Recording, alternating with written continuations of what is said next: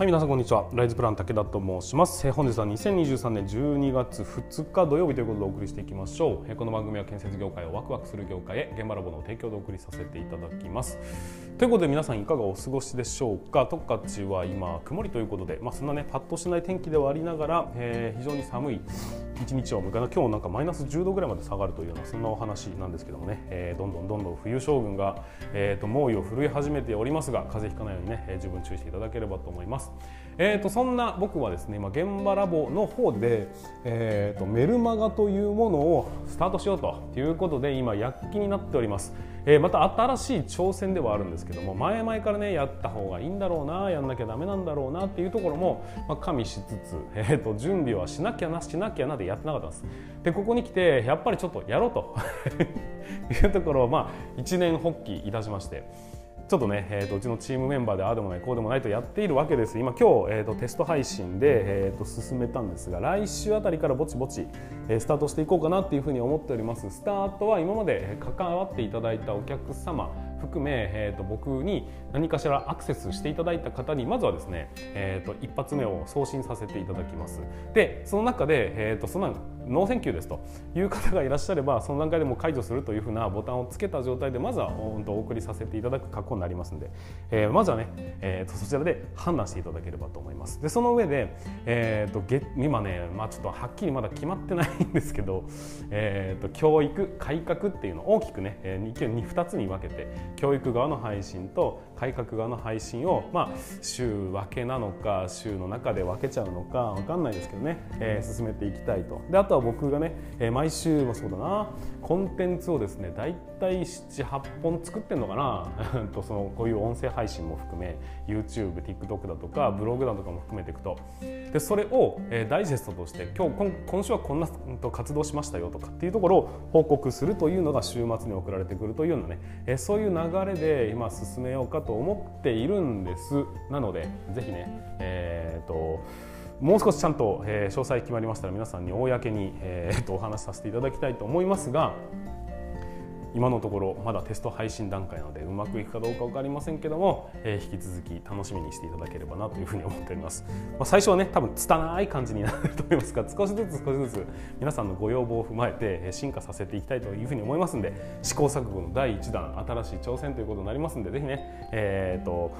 登録していただければなというふうに思っております。多分近々、えーホームページ現場ラボのホームページの方に、えーメルマガに登録するボタンが多分登場すると思いますのでその時にはぜひよろしくお願いいたします。はいということで本日もスタートしていきましょう。皆さん準備はよろしいでしょうか？それでは今日も立ち入り禁止の向こう側へ行ってみましょう。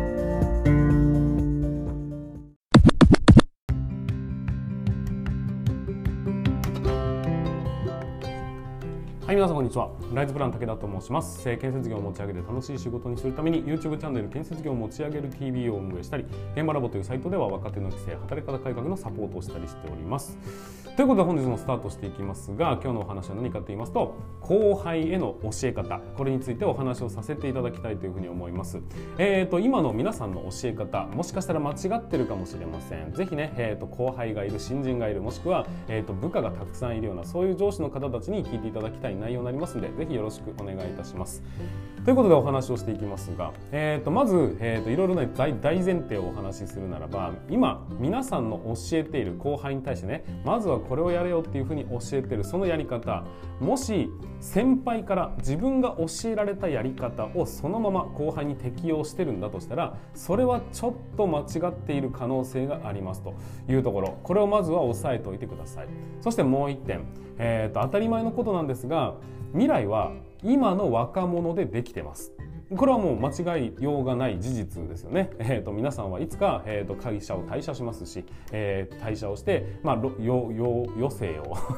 僕もそうですけどね、えー楽しむというようなねそういう時代に入っていくかもしれませんがでも、えーその一方その頃誰がこの時代のこのね建設業の中核を担っているのか今の若者たちなんです。つまり今の若者たちの、えー、と感覚というものがそのまま未来の建設業になっていくんだよっていうことも分かっていただきたいというふうに思います。はいということで今ね2点非常に重要なお話をさせていただいたんですがそれを踏まえた上で考えてみましょうもしも皆さんが、えーと、先輩に教えられた方法をそのまま後輩にもとりあえずやれとっていうふうに考えているんであればもしかしたら、えーと自分がね今このポジションにいるのはそういう教えられ方をしたからだというふうに捉えてるかもしれませんがそれはですねちょっと大きな間違いになってちょっと大きなってね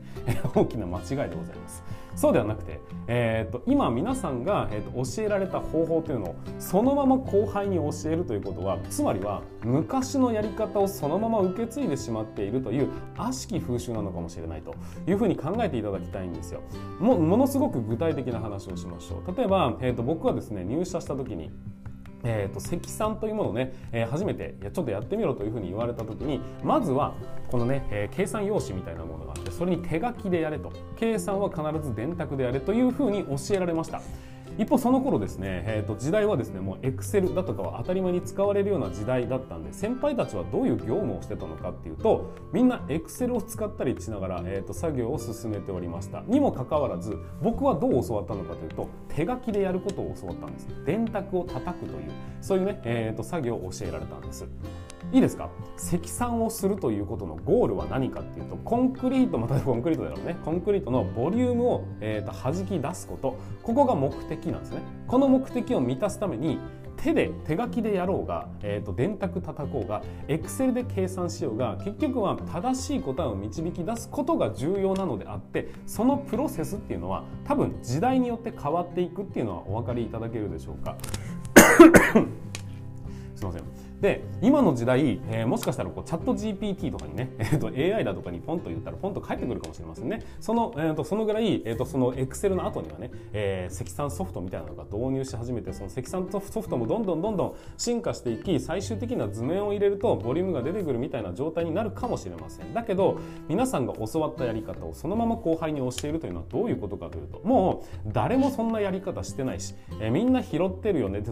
手で拾ってるやつなんかいないよねっていう時代なのにまずはお前、えー、手書きで、え、電卓を叩いてやれっていうような形になってしまうわけですよ。これってどういうことかっていうと時代が進化していないもしくは追いついていけない状態になってしまってるってことです。改めてお話ししましょう。未来は今の若者が作るんです、えー、で皆さんは今の、えーと、若者ではなくて若者に託すべきものっていうのは、えーと、昔のやり方をそのまま託してしまうと。今の若者が育った結果どういう時代になっちゃいますかっていうのをちょっと考えてみてほしいんですよ。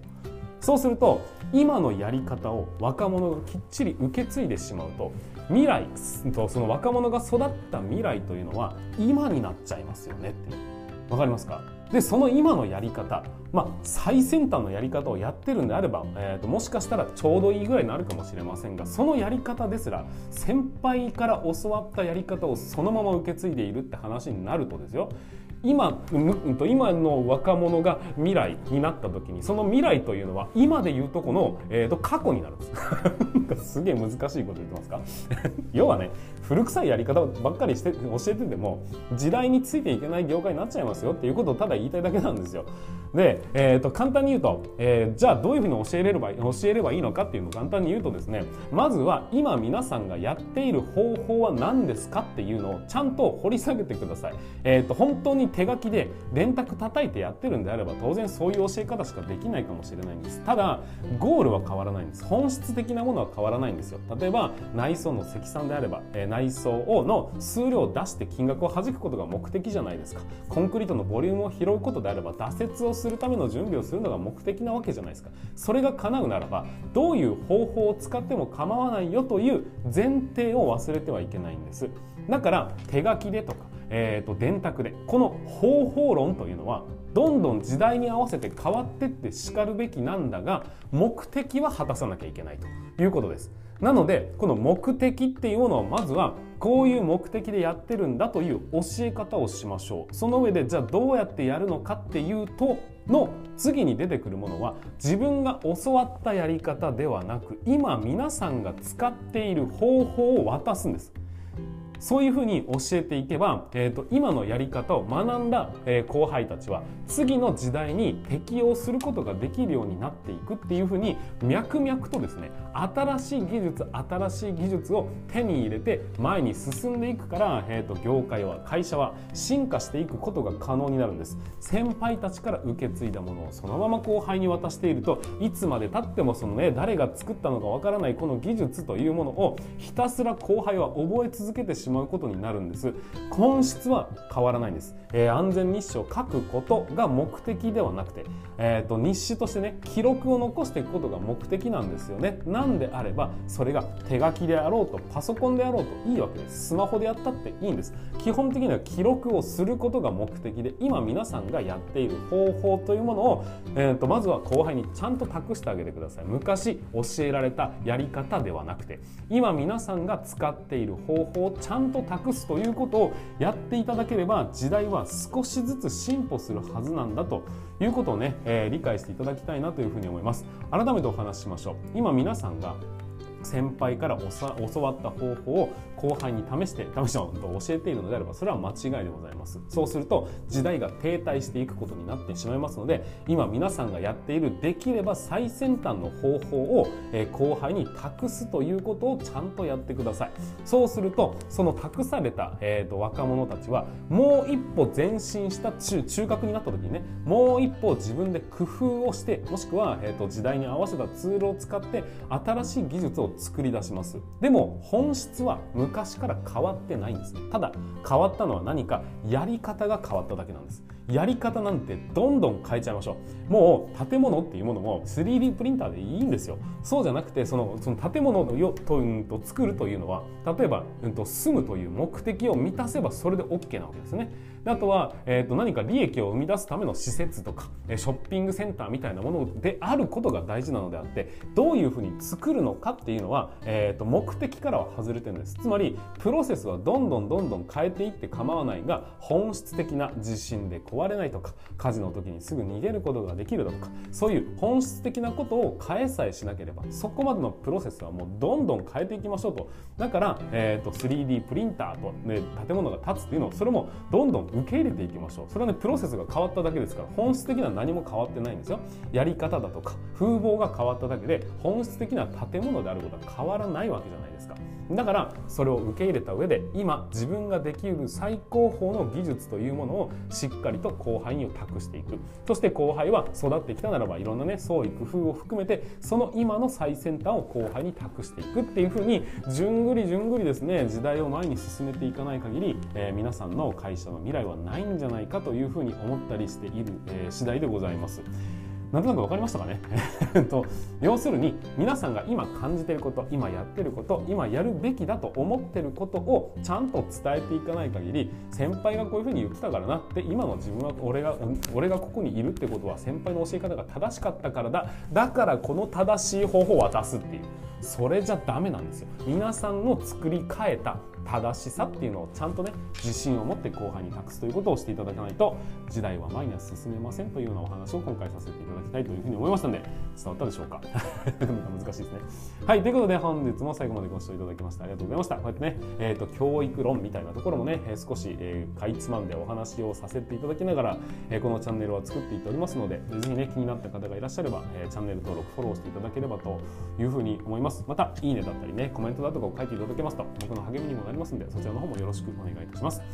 はい、ということで、ちょっと尻滅裂になったかもしれませんが、本日の放送は以上にさせていただきたいと思います。また次回の放送でお会いいたしましょう。それでは全国の建設業の皆様、本日もご安全に。